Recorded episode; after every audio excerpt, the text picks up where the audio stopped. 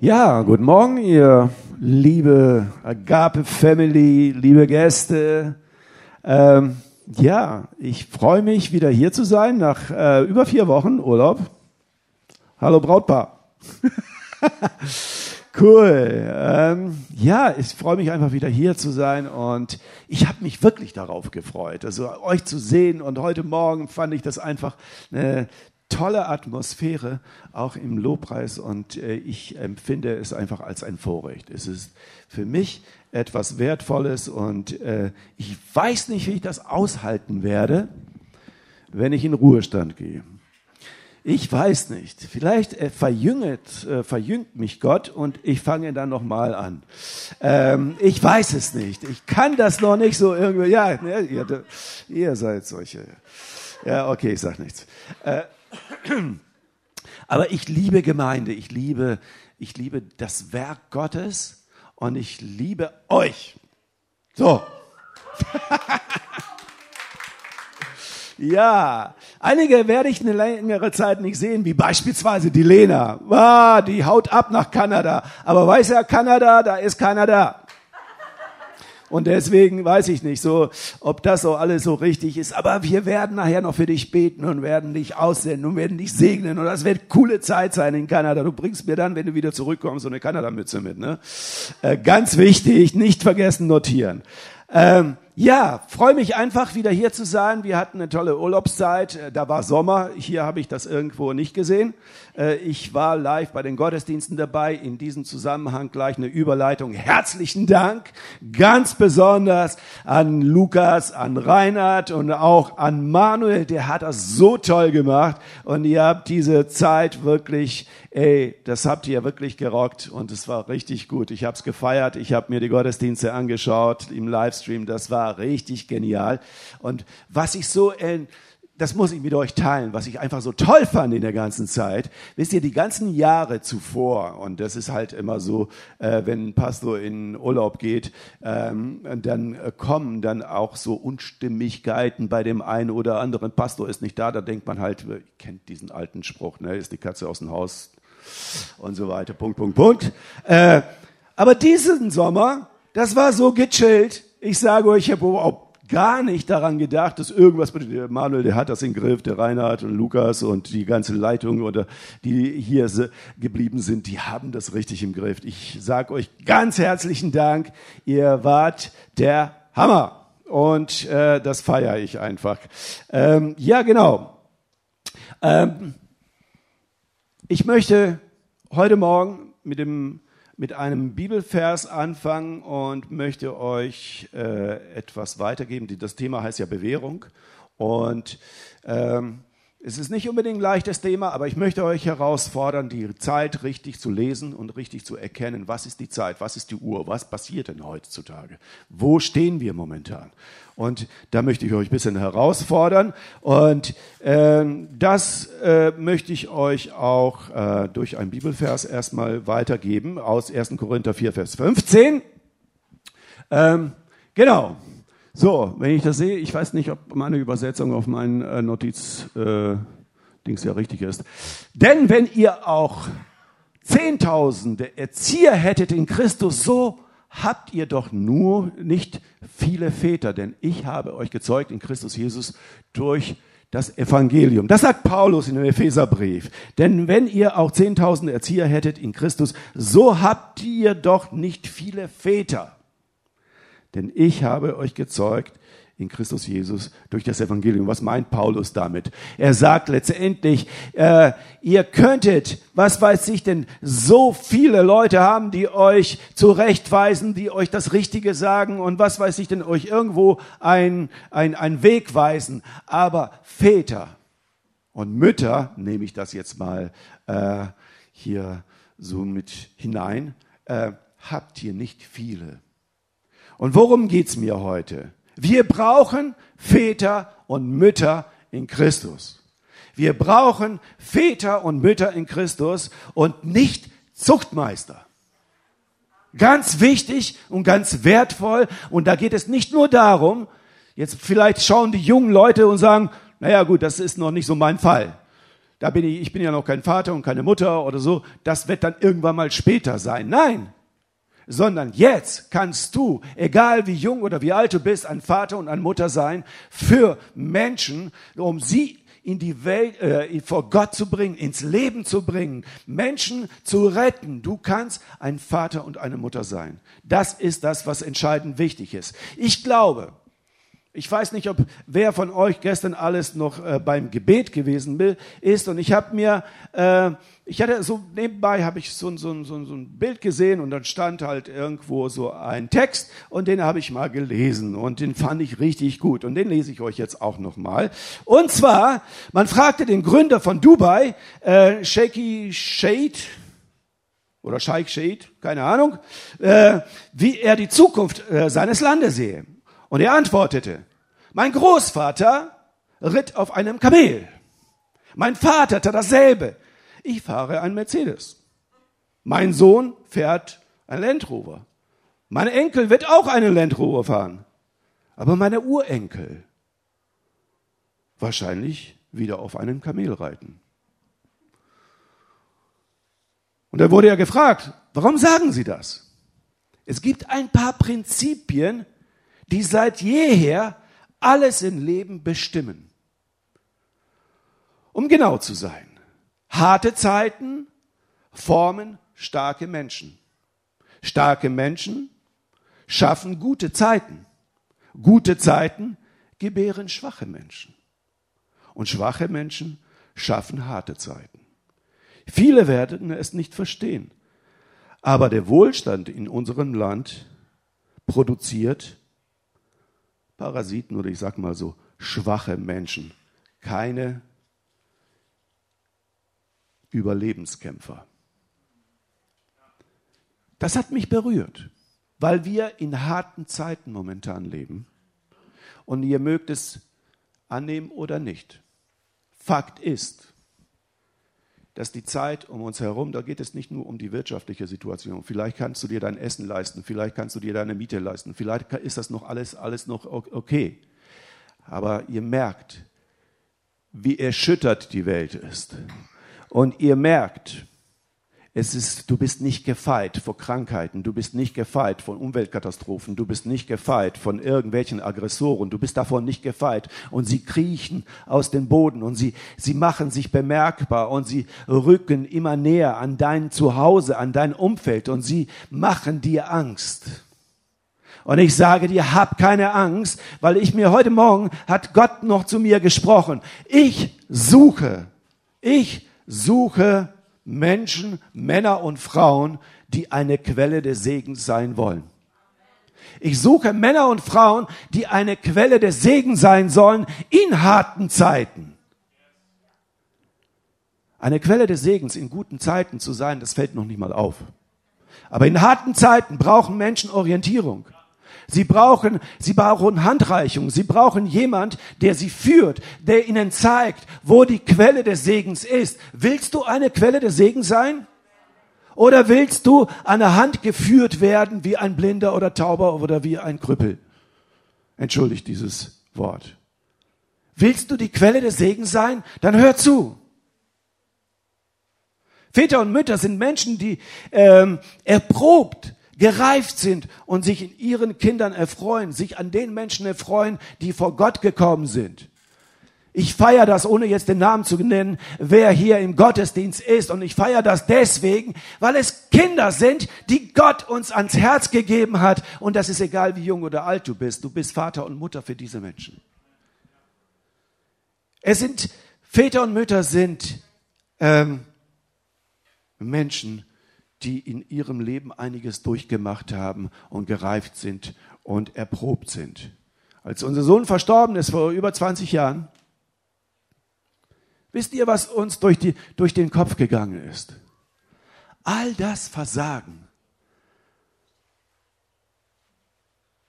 was wir, wo wir versagt haben, all das kam durch äh, in unseren Kopf, wo wir versagt hatten als Vater, als Mutter, wo wir ungerecht waren, wo wir streng und nicht liebevoll waren, wo wir uns nicht die Zeit genommen haben, um zuzuhören, sondern eher zur Ruhe ermahnt haben.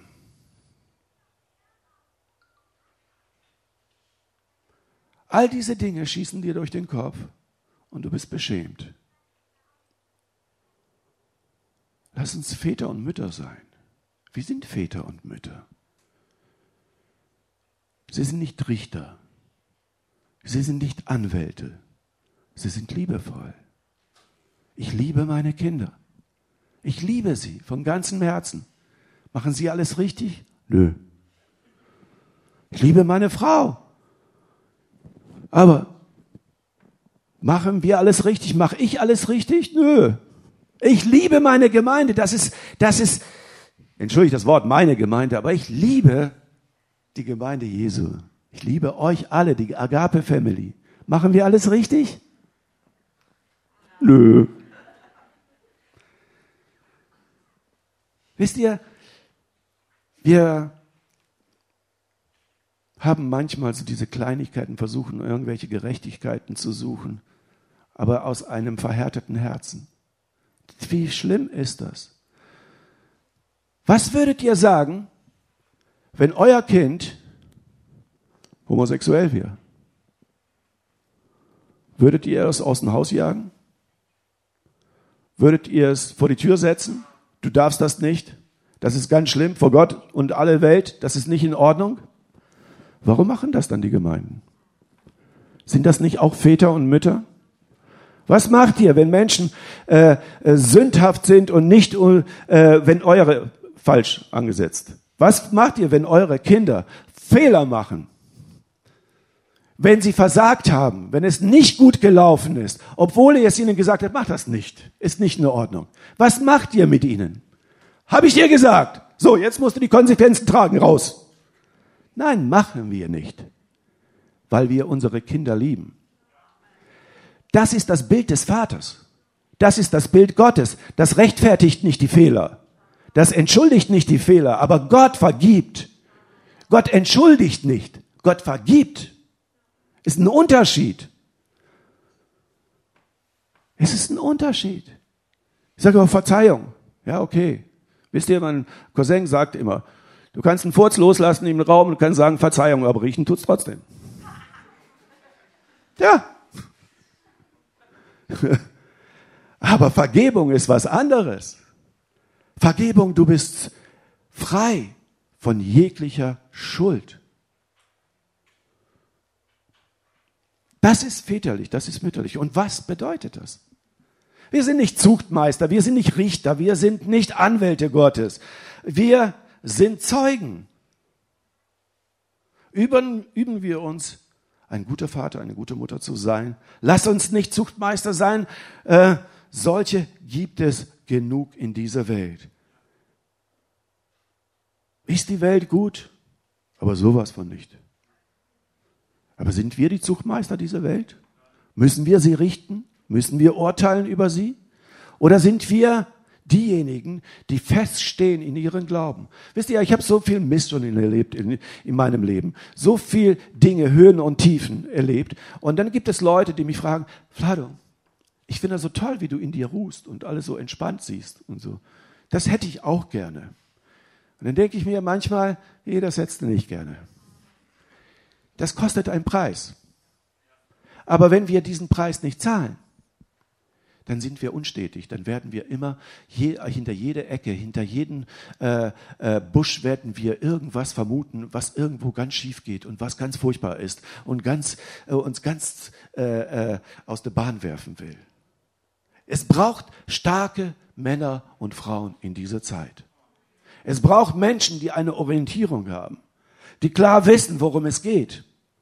Und darum geht es letztendlich. In unserer Zeit, wenn ihr mich fragt, was die Zeit geschlagen hat, dann sage ich, Gott will die Quellen des Segens in den Gemeinden wecken, damit die Menschen Orientierung haben. War jetzt ein langer Satz, aber ich hoffe, ihr behaltet ihn. Der Gott möchte, dass du eine Quelle des Segens bist. Er möchte dich, er möchte dich aufdanken, er möchte dich füllen, damit aus dir eine Orientierung, damit von dir aus Klarheit ausgeht, damit von dir aus wirklich Orientierung ausgeht, damit die Menschen sagen können, okay, äh, alles das ist nur Gerede, bla bla bla, alles, alles, was weiß ich denn, ist irgendwie aber nicht äh, greifbar und nicht fassbar, sondern ich brauche Menschen, die mir zur Seite stehen.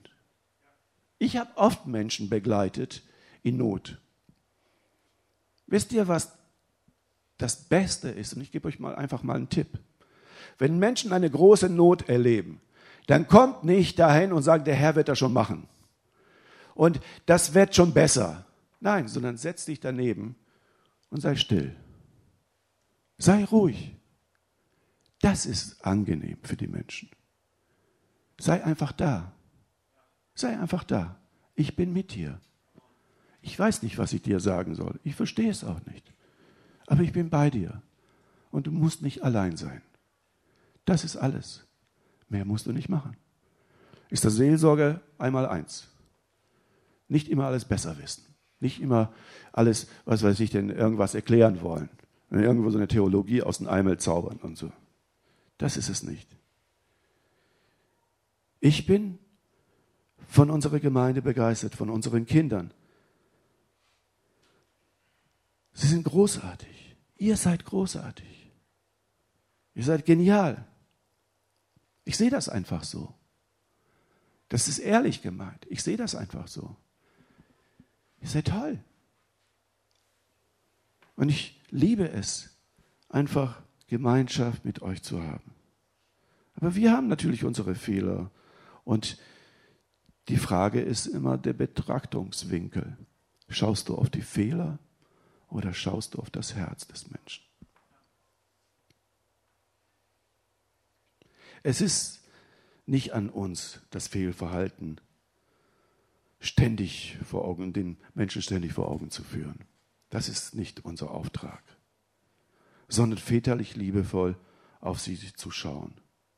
Du bist, wer hat das gesagt? Du bist die Bibel, die die Welt lesen kann. Du bist die Bibel, die die Menschen in dieser Welt lesen. Was lesen sie? Einen Richter? Einen Besserwisser? Einen Ignoranten, der sich nie Zeit für den anderen nimmt? Einen Zuchtmeister, der alle bevormundet? Warum sind die Menschen dieser Welt so von Gott? Ja, warum lehnen sie ihn ab, sag ich mal? Weil wir es ihnen vorgemacht haben. Weil die Christen über Generationen mit mahnenden Fingern immer gezeigt haben, wenn du nicht, so bin ich aufgewachsen. Vielleicht ist euch das nicht passiert, aber ich bin so aufgewachsen, mit mahnenden Finger. Pass auf, kleine Hand, was du tust. Pass auf, was du tust. Pass auf, der Herr, der Heiland sieht alles. Pass auf, was du tust. Und mit diesen Richtenden und mit diesen Gott, der keine Fehler verzeiht, den haben wir verkündigt. Und was sieht die Welt in der Kirche? Da gehe ich nicht hin. Da möchte ich nicht hin. So ein Gott möchte ich nicht haben. Du bist die Bibel, die die Welt liest. Nicht mehr lebe ich, sondern Christus lebt in mir. Ich bin nicht das Gesetz. Ich bin nicht der, der urteilt, sondern ich bin in Christus. Galater 2, 19 bis 21, was steht da? Denn ich bin durch, durchs Gesetz, dem Gesetz gestorben. Bist du dem Gesetz gestorben oder bist du noch immer der Zuchtmeister des Gesetzes? Ich bin durchs Gesetz, dem Gesetz gestorben, damit ich in Gott lebe, damit ich Gott lebe. Ich bin mit Christus gekreuzigt. Ich lebe, doch nur nicht ich, sondern Christus lebt in mir. Denn was ich jetzt lebe in Fleisch, das lebe ich im Glauben an den Sohn Gottes, der mich gesalbt hat und sich selbst für mich dahingegeben. Ich werfe nicht weg die Gnade Gottes, denn wenn durch das Gesetz die Gerechtigkeit kommt, so ist Christus vergebens gestorben. Wenn ich durch, durch Gesetz, durch Richten oder durch was du tun sollst und was du nicht tun sollst und dich da ständig darauf ermahne, wie was alles richtig und was alles falsch ist, dann ist die Gnade an mir vorübergegangen, weil du bist der größte Sünder unter uns. Ich bin der größte Sünder unter uns. In dem Moment, wo ich die Gnade verleugne und sage, was Gott will und was Gott nicht will. Im Mittelalter, 9. bis 12. Jahrhundert, was war die Aussage der Kreuzritter? Wir gehen nach Jerusalem und schlagen sie alle, Gott will es.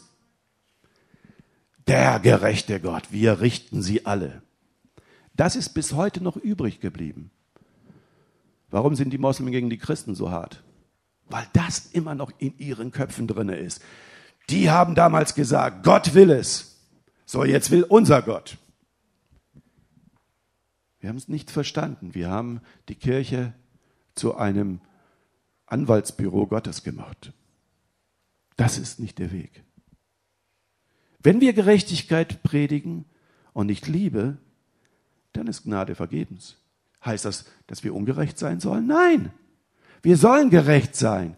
Aber wir sollen Gerechtigkeit leben, nicht predigen. Wir sollen an uns, diese Menschen sollen an uns sehen, dass wir sie liebevoll behalten, dass wir nicht ihre Fehler sehen, sondern dass wir sie lieben, dass wir auf sie achten, dass wir ihnen nahe sind, dass wir nicht, äh, dass wir nicht ihr Versagen im Endeffekt äh, werten, sondern dass wir sie als Menschen lieben. Ihr seid das Wunder Gottes. Es werden keine Wunder geschehen, wenn du sie nicht lebst. Es werden keine Wunder geschehen, wenn du nicht aus dem Boot steigst. Es werden keine Wunder geschehen, wenn du nicht die Quelle des Segens bist und das die Freisetzung lebst. Sie werden nicht passieren.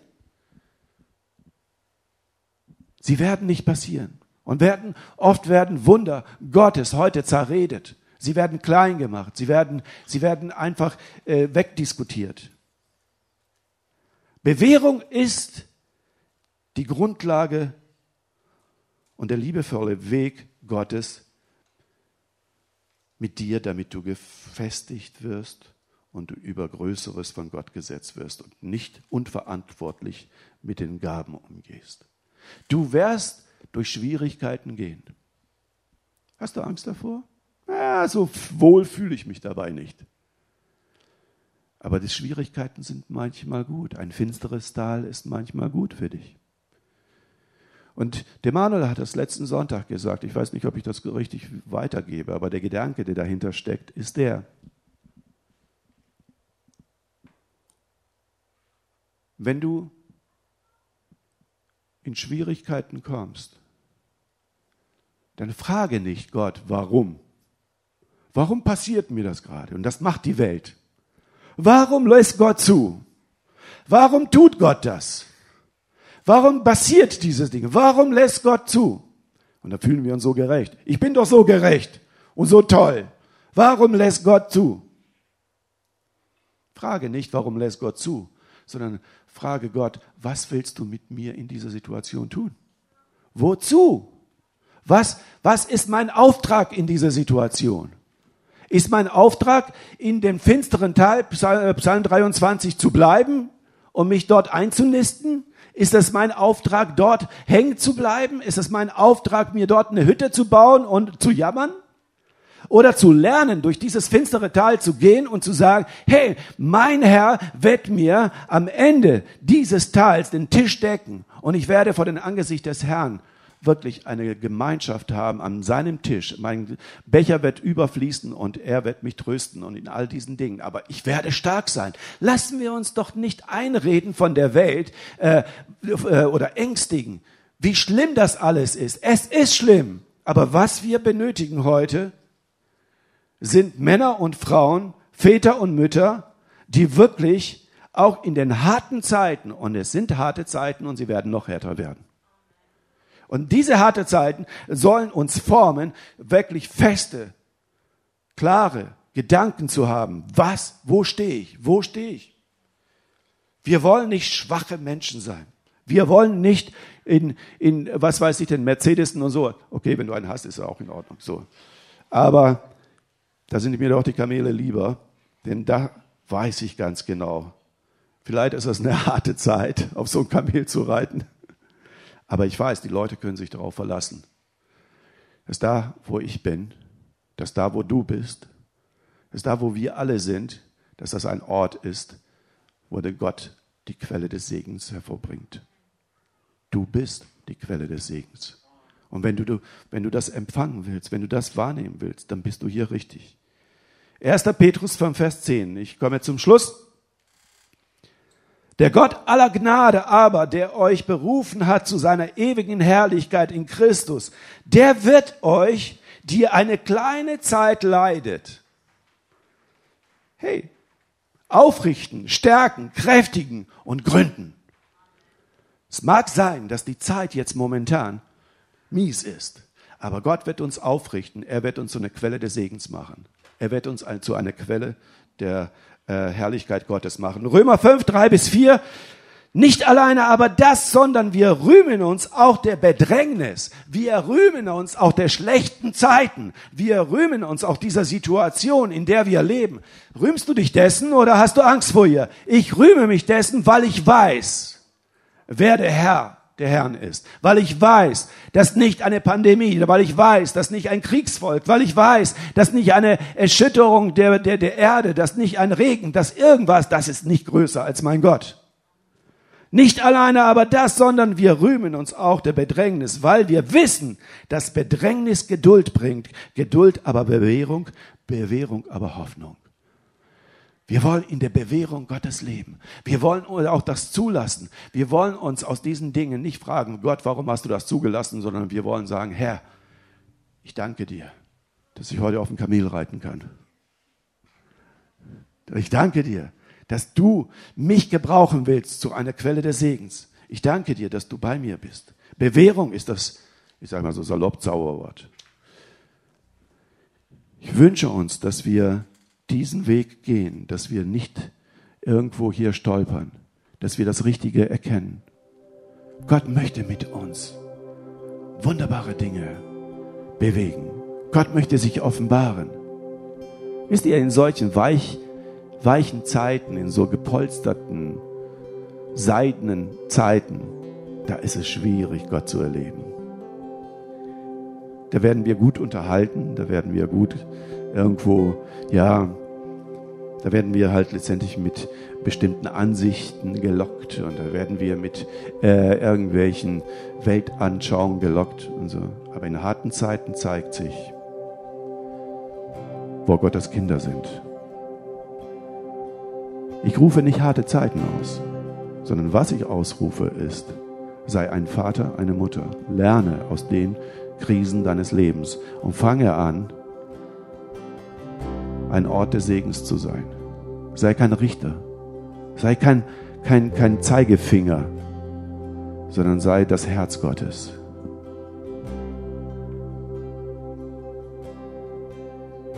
Ich vergebe vielen Menschen, aber am schnellsten vergebe ich meinen Kindern. Und was meint ihr, wie das bei Gott ist? Egal, was für ein Mist du gebaut hast in deinem Leben, Gott vergibt dir schneller als dein Nebenmann, Nebenfrau. Das ist so. Und das liebe ich an Gemeinde. Dass wir nicht Richter sind, sondern Väter und Mütter. Ich möchte einen Gedanken noch mit euch weitergeben. Wir werden am 26.09. 18 Uhr, das ist ein Sonntag. Damit fangen wir unsere Schule des Dienstes an. Wir fangen mit einer geistlichen Erneuerung an. Ihr könnt euch ab Dienstag anmelden über die Webseite.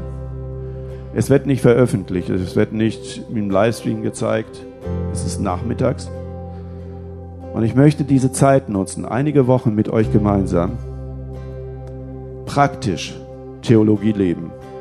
Nicht aufgeblasene Theologie, nicht lehrmäßig, noch mehr Lehre und Lehre und Lehre und irgendwann ist es totale Lehre.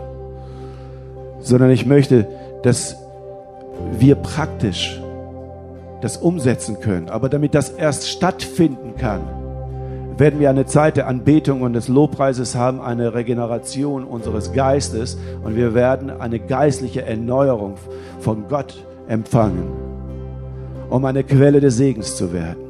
Und dann werden wir Step by Step, werden wir anfangen, unsere Gaben zu äh, mobilisieren und zu aktivieren, damit Menschen in den Genuss kommen der Wunder Gottes, damit sie Wunder Gottes erleben. Das ist mein Anliegen, das ist mein Herzenswunsch. Ich möchte nicht irgendwo mich verlieren in irgendwelche äh, kleinen theologischen Spitzfindigkeiten. Darf man das so sagen? Ich habe gestern gehört, die Heike hatte irgendeine so E-Mail gelesen oder sowas. Ja, darf man das denn so sagen und sowas? Und ich denke mir, was für Leute gibt es in dieser Welt und da sind auch noch Pastoren und was weiß ich was für Leute. Und ich sage das ganz ernst. Und damit könnt ihr mich steinigen, ist mir egal. Aber was mich nervt an der ganzen Geschichte ist, wenn man sich um Wortglaubereien äh, äh, äh, streitet. So, so, so, so Kleinigkeiten. Was bringt das irgendjemand in dieser Welt? Nichts. Die Menschen gehen verloren. Aber wir fragen uns, darf er das? Darf man das? Ist das in Ordnung so? Oh Herr, bete, dass wir wirklich da vorankommen. Lass uns aufstehen. Ich möchte uns noch daran erinnern, was Petra vorhin auch als Eindruck hatte. Es ist nicht wichtig,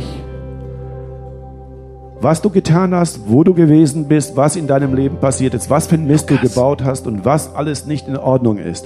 Heute ist der Tag, wo du alles ablegen kannst. Heute ist der Tag, wo Gott dich zum Segen machen möchte. Heute ist der Tag, wo Gott dich zu einem Vater, zu einer Mutter machen möchte. Heute ist der Tag, wo, wo Gott dich erneuern möchte. Heute ist der Tag, wo Gott dir die Hand reicht, auch wenn du aus dem Boot gestiegen bist und untergehst, aber er lässt dich nicht ertrinken, sondern er nimmt deine Hand und zieht dich wieder hoch.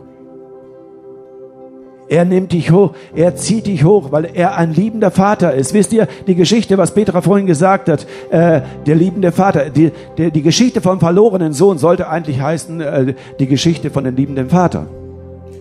Weil solche Menschen wie der verlorene Sohn, davon haben wir genug. Aber solche Väter haben wir zu wenig. Solche Mütter haben wir zu wenig. Die brauchen wir. Das brauchen wir. Vater im Himmel, ich bete, dass du jetzt kommst. Und dass du all diejenigen, die heute in ihrem Herzen verspüren, Herr, dass sie in Ängsten verloren sind, dass sie vielleicht auch irgendwo durch, durch Bockmist irgendwo sich von dir entfernt haben. Ich bete, dass sie wirklich heute erleben, dass nur du der Retter bist, dass nur du die Hilfe sein kannst, dass nur du unser Leben wieder neu machen kannst und du vergibst. Du winkst nicht mit der Hand ab, ach ja, ist ja schon okay, sondern du vergibst und du denkst nicht mehr der Sünden. Du denkst nicht mehr des Versagens. Du denkst nicht mehr daran. Sondern für dich ist das gestorben. Wo du vergibst, da ist es vergeben. Da ist es ins tiefste Meer versenkt und nie wiedergefunden. Danke, Jesus, dass wir, dass wir in dir leben dürfen. Dass du der Herr bist. Dass du die Gnade uns geschenkt hast. Herr, und wir danken dir auch für die Zeiten, wo wir manchmal durch Tiefen gehen dürfen.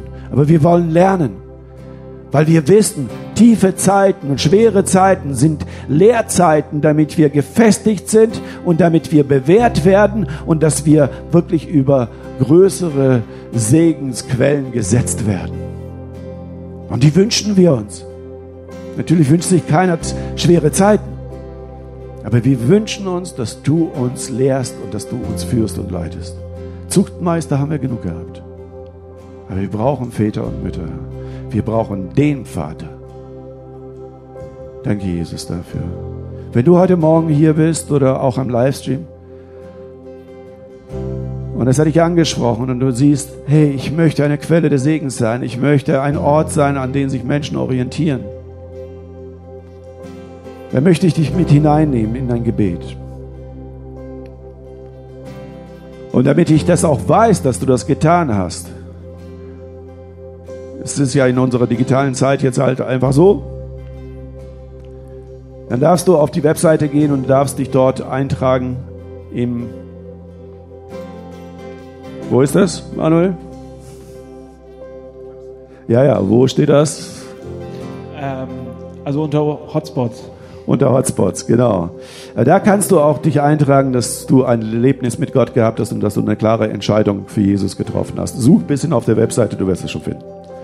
Vater im Himmel, ich bete jetzt ganz besonders für die Menschen, Herr, die wirklich auch eine Entscheidung treffen wollen. Ich bitte euch auch als Gemeinde mit mir mitzubeten, uns eins zu machen. Herr Jesus, ich stehe hier vor dir. Mein Leben ist ein Trümmerhaufen.